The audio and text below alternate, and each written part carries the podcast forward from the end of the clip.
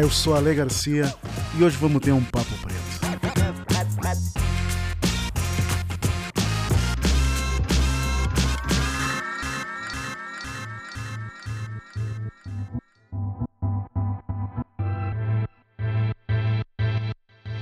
Eis que a terceira temporada da série Atlanta finalmente estreou para quem no Brasil aguarda pelos métodos e plataformas oficiais para assisti-la. E um fato é que talvez ao assistir essa terceira temporada, fique até difícil lembrar que quando essa série do Donald Glover foi ao ar pela primeira vez, em 2016, um tempo antes do lançamento de Get Out, obra que lançou a trajetória de Jordan Peele, e também antes da presidência de Donald Trump. Pois já se vão quatro anos desde que nós vimos a segunda temporada de Atlanta. Você lembra como a temporada Robin Season terminou? Com a arma escondida e um destino ruim evitado?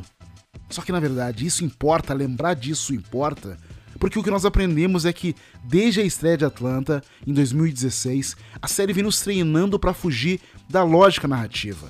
Ao longo dos anos, a premissa de Atlanta, que usa como pano de fundo o crescente estrelato de Alfred, também conhecido como Paperboy, um cada vez mais melancólico rapper, auxiliado por seu primo manager, Earn, vai mais e mais fundo. Na terceira temporada, Paperboy é o headliner de uma turnê europeia, porque se passaram seis anos desde a temporada anterior no tempo narrativo da série. Então, quando o rapper acaba numa prisão holandesa, onde ele é tratado como um rei, o Earn consegue facilmente um adiantamento de 20 mil euros para pagar sua fiança. Porque tá todo mundo muito bem usando Gucci, Prada, Chanel, então as explorações elas são outras. E talvez o sucesso comercial de pessoas negras como forma de opressão possa ser uma dessas coisas exploradas nessa temporada. O fato é que Atlanta faz muito, com muito. Mistura drama, sátira, crítica, humor, noir a lá David Lynch e muitas vezes o horror. O começo dessa temporada é assim um homem branco e um homem negro estão pescando juntos em um lago à noite. Aí o homem branco diz ao negro que a água é assombrada, que uma cidade negra abaixo deles havia prosperado e então foi inundada por um governo branco como punição por desafiar a ordem hierárquica. A história é uma alusão a Lake Lanier, 80 quilômetros a nordeste de Atlanta, que realmente esconde sob as suas águas o local chamado de Oscarville, uma antiga comunidade negra próspera transformada em uma cidade fantasma pelos cavaleiros noturnos da Ku Klux Klan. Porque é assim que Atlanta é. Quando você pensa que está assistindo a uma comédia excêntrica, ela vem te agarra como uma mão morta saindo de um lago assombrado e o lembra do horror absurdo que espreita abaixo para te falar da maneira mais impactante e incrível que a televisão é capaz de produzir sobre o esquecimento obstinado da América em relação à sua própria história de violência racial. É o cara branco ali que nos diz. Ser branco tem a ver com o lugar onde você está e quando está lá.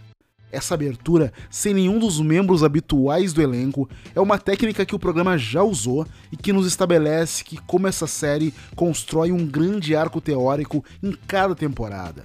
Mas o próximo episódio já nos transporta para Amsterdã com o elenco de sempre, em turnê, de forma que vemos como Atlanta aprimorou a sua sensibilidade de forma tão aguda que não precisa mais da sua cidade título para representar o mal-estar de Paperboy. Os criadores de Atlanta disseram que a terceira temporada é sobre a maldição da brancura.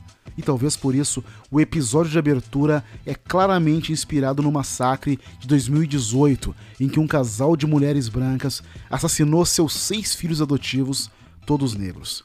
Atlanta se destaca por trazer episódios que nos forçam a pensar nas suas conexões com toda a temporada e também por aqueles que, mesmo sendo parte fundamental da narrativa, como as aventuras de toda a trupe numa Holanda maluca, na qual europeus brancos com um rosto preto é algo normal, registram esse mal-estar, essa incompreensão branca sobre a vida negra. Atlanta foi para longe, conceitual e geograficamente ao nos brindar com episódios que servem como fábulas e ao levar Paperboy para uma turnê europeia, nós vemos que Atlanta nunca foi propriamente sobre Earn, Paperboy e companhia, mas sempre teve um final de jogo maior em mente.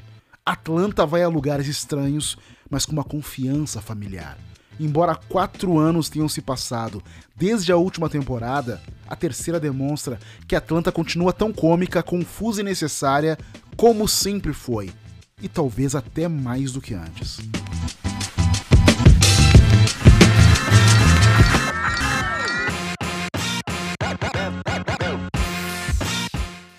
Curtiu um papo preto? Então siga o podcast e dê 5 estrelas no Spotify.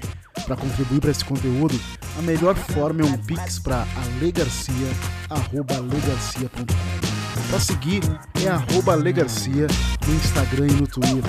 Um beijo e até a próxima.